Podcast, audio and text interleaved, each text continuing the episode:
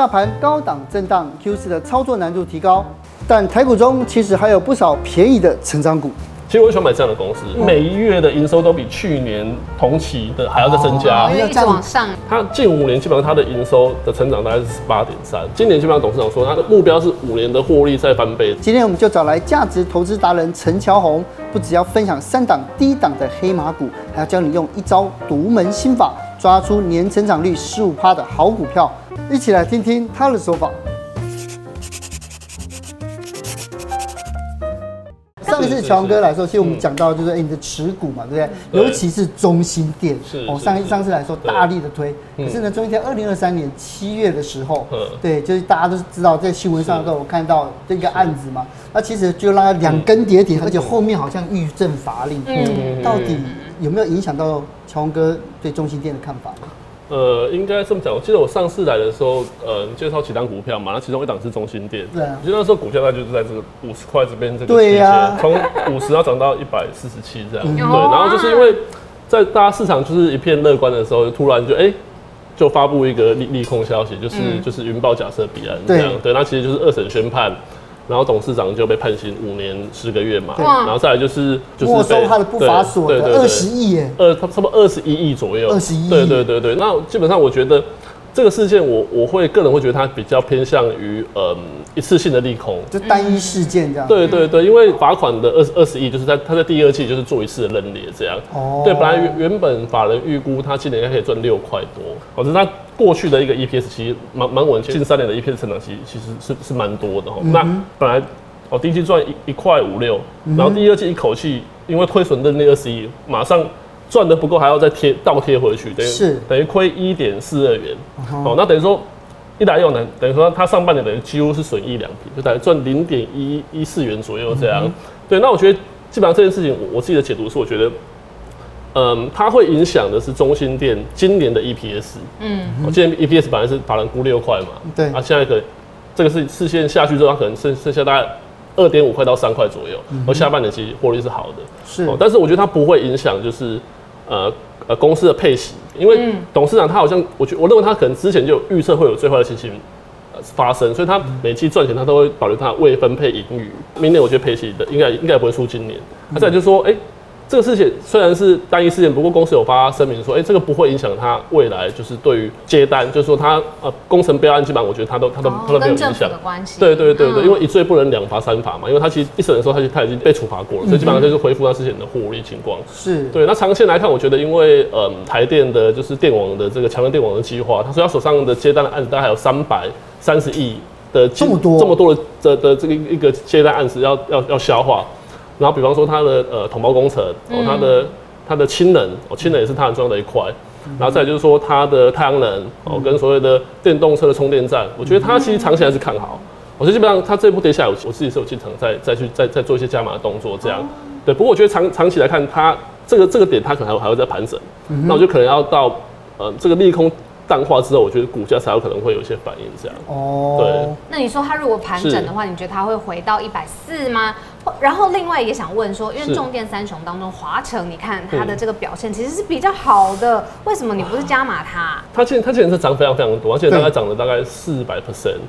对，那当然，如果早早知道可以早这么多，对呀，那我就买。从五十块涨到三百，对，那我觉得因为最近这么飙，是因为他有接获美国就是电力公司的一些变压器的大单，然后等于几乎挹注他每年的获利，我记得好像是每年都有二十亿的获利在增加出来这样，对。可是我觉得到这个点，我觉得华晨来讲，估值已经不算便宜了。哦，你看它已经来到两三百块了，对呀。对，可是。中兴电现在目前才一一百出头而已，然后你看我我们这有算嘛，今年可以赚六块来讲的话，它涨到一百四十七元，代表说市场给它本益比是二十五倍。现在跌下来之后，我们保守估算说，哎，中兴电明年的 EPS 是七块好了，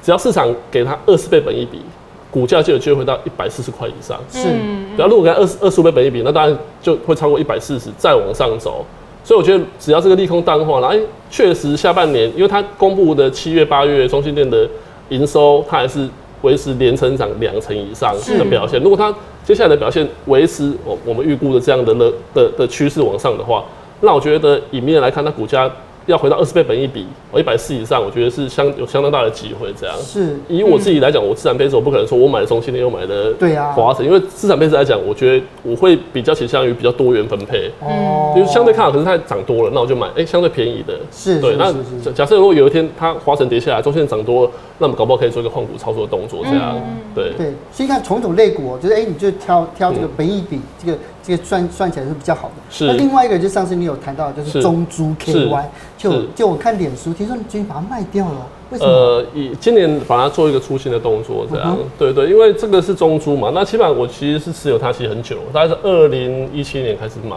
哦、那七十块，那七十几块开始买，在在这个地方，嗯哼，然后然后一路买上来，但我没有没有卖卖在最高了，两百多块以上，我我就做一个获利了结了结的动作，这样。那呃，中租我觉得它情况跟中兴电是比较不一样的，嗯、就是嗯，我们先来看比较一下租租赁三雄好了，哦，就是说大家可能会以为说，哎、欸，今年是不是因为景气比较差，所以可能租赁股的嗯整体的呃业绩都都都很不好？但事实上你看这个图就会觉得，哎、欸，市场不是这个样子。我们看一下中租上半年的 EPS 来看，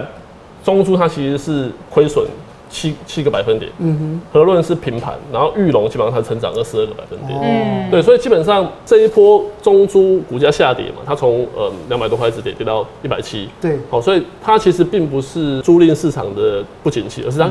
本身个人的出了一些一些状况这样，哦，对，所以它的股价我觉得从这个图表来看就很清楚，说哎，获利不好的时候确实股价就会有比较大的一个反应，就是会往往下跌这样，是。本集节目由下半身衣赞助播出。因为我要看到就是另外一个我觉得非常奇妙的地方是，这这个中租它其实中国资产的占比是要高达三成。这个基本上这个中国资产占比就是说它的放款的比比例嘛，这个整个资产的比例来讲，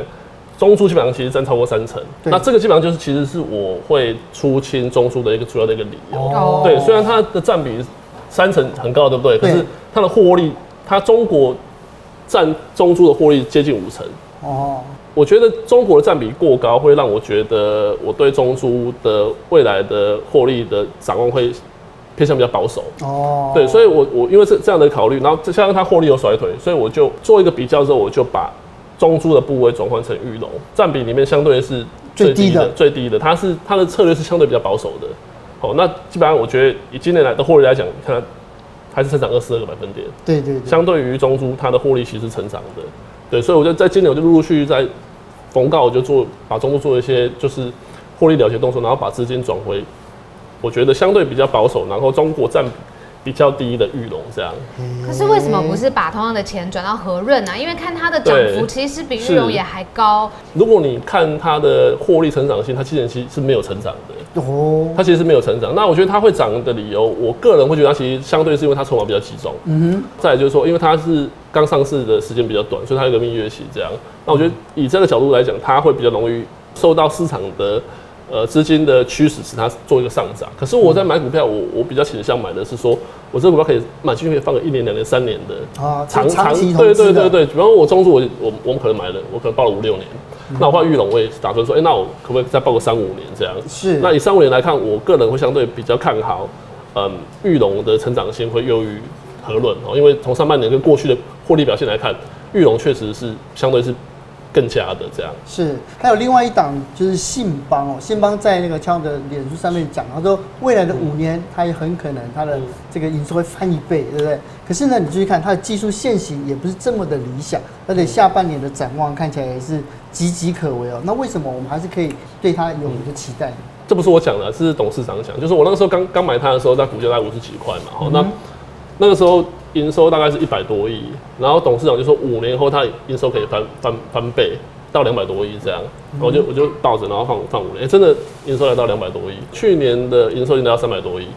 对，那今年基本上董事长说，那在五年的时候，他有可能他的营收有可能从三百多亿变成六百多亿，就他可能他的目标是五年的获利再翻倍这样。呃，我觉得信邦的状况基本上，我觉得确实是下半年稍微有一些逆风。第一就是说，他子公司泰康精密。哦，他的大大大客户就是电动自行车的一个大厂，啊、就是因为破产哦，破产破产，对对对，所以基本上它会波及到母公司的营收嘛，对不对？嗯、这第一点。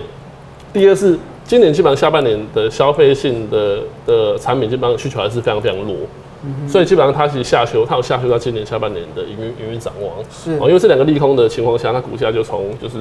三百八十七，一路一口气就跌到三大概三百出头这样，这就是信邦的一个合并的一个营收走势。其实我喜欢买这样的公司，每一月的营收都比去年同期的还要再增加，因为一直往上。对，按你是续报就好了，反正营收的公布就就都都都比去年同期更好，你就续报就好了。可是这里海平面已经没有再上去了呢，这就是它股价跌的原因。对，就是下半年。对，就是七八月，它公司也很老实嘛，我跟你讲说，七八月其实它的。它就是因为消费性产品其实还是还是比较没那么好，所以基本上它成长就趋缓这样。所以公司版预估说今年可能应该可以成长大概十五个百分点以上这样。不过这样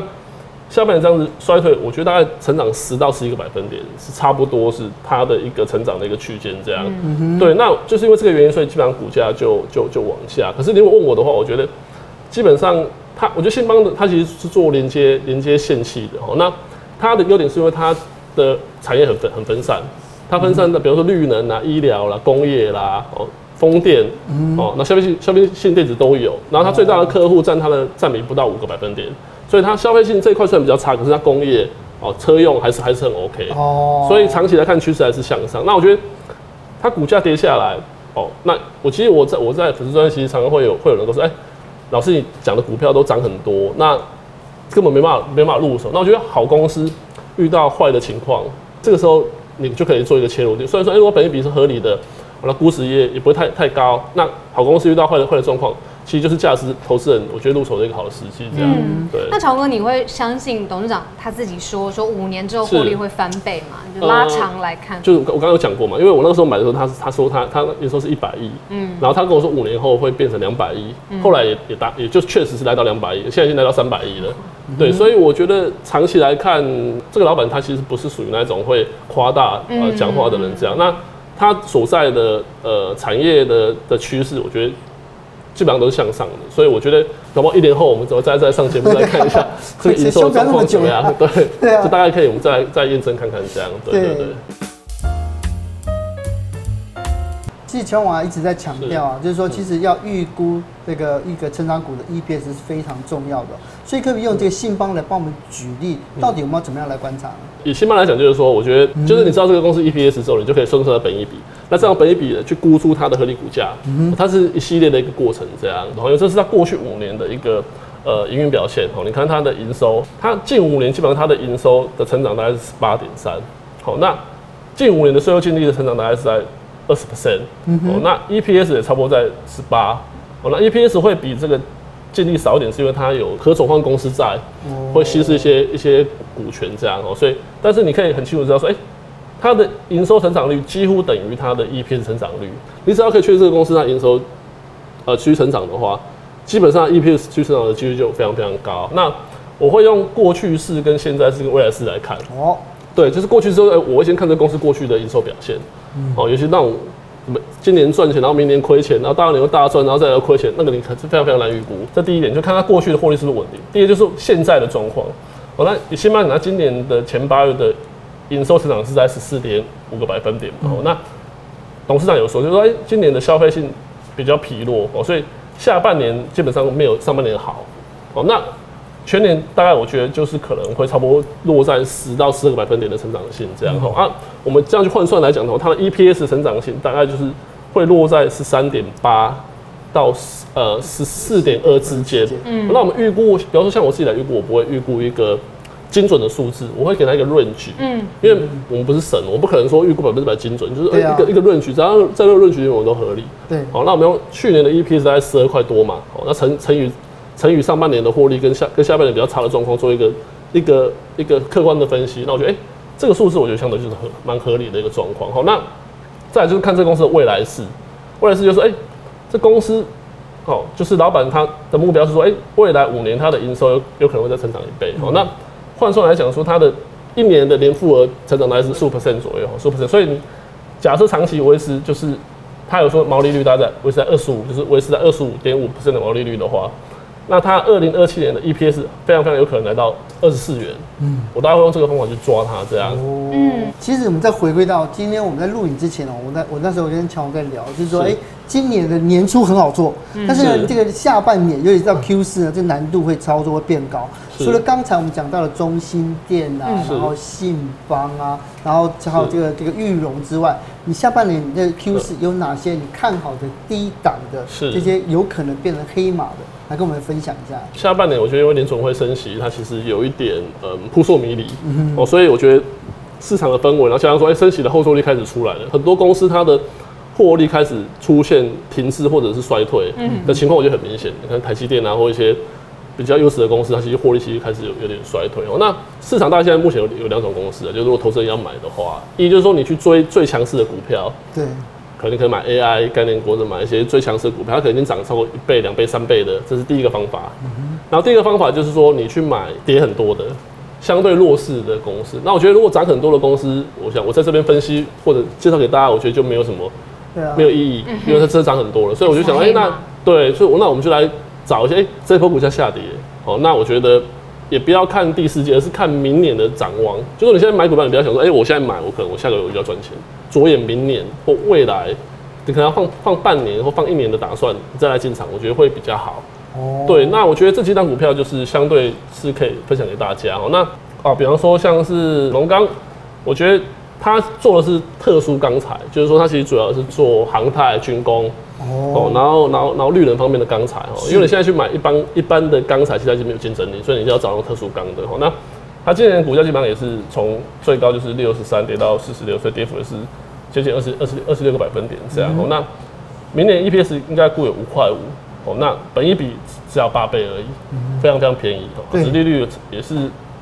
就是超过五个百分点哦，对，低本一比，然后又殖利率又高哦，然后股价又适度修正，嗯、那长期展望其实我觉得是 OK 的哈，嗯、我觉得这个就可以考虑。然后这就像是远雄港，它其实是。BOT 就跟政府租一块，租一块在桃园机场那那一块地这样。那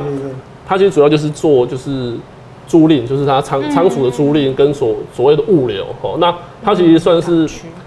呃占整个整个物流的比重，空空运的物流比重大概是四成，最最大的。那股价从八十跌到八十五，跌到五十四，对对对，因为它四成呢。对，因为其实就是景气很差，它这种空运或或者是海运都会有影响。那我觉得。长期来看，它是算是霸主地位，我觉得没有没有改变的哈。那 EPS 明年我觉得应该我就挑战五块钱哦。嗯、那本益比大概只有十倍出头哦。那殖利率有接近快四个百分点这样哈。那最后一档是元泰，它是做电子纸的，市占率大概有九成这样哈。那股价也是从两百四十一跌到一百八哦，所以下跌的幅度也是接近二十五趴这样。那、啊、它跌下来的原因就是因为消费性的市场的。还是不好嘛，就市场其实不好，所以它它获利其实没有明显出来，只是说它的成长趋缓，成长趋缓之后市市场给它本益比就会下修。嗯哼，好，那我觉得明年来看它应该有挑战，这边是估九块七的，但我觉得它应该有挑战一个股本的实力哈，所以算起来的话，它前瞻本益比大概只有十八倍这样哈，那市利率大概二点二，那我觉得这档股票我觉得它长期竞争力有我也是蛮看好的，所以也是提供给大家这样。是。对。那最后面再提醒大家说，如果说真的就是考虑或者是在哎在观察这些成长股的时候啊，那什么时候如果希望什么时候什么情况之下就可以出金了呢？我觉得大概比较简单的方法，我觉得你可以去抓一个本益比，本益比，本益比，本益比的角角度去看。比方说以信邦来看好了，比如信邦来看，比方市场通常给它二十五倍本益比嘛，那如果你要做一个做一个比较长波段来讲，比方说你用呃十八倍本益比去去去切入，然后来到股价来到二十五倍本益比。那我觉得你就可以做一个适适当的分批获利了解动作，这样。哦，对对对。所以呢，今天呢，我们又学到不少了哈。希望下次不要太人，很快就可以跟来 一年太久了，来分享一下这个投资的经验。谢谢。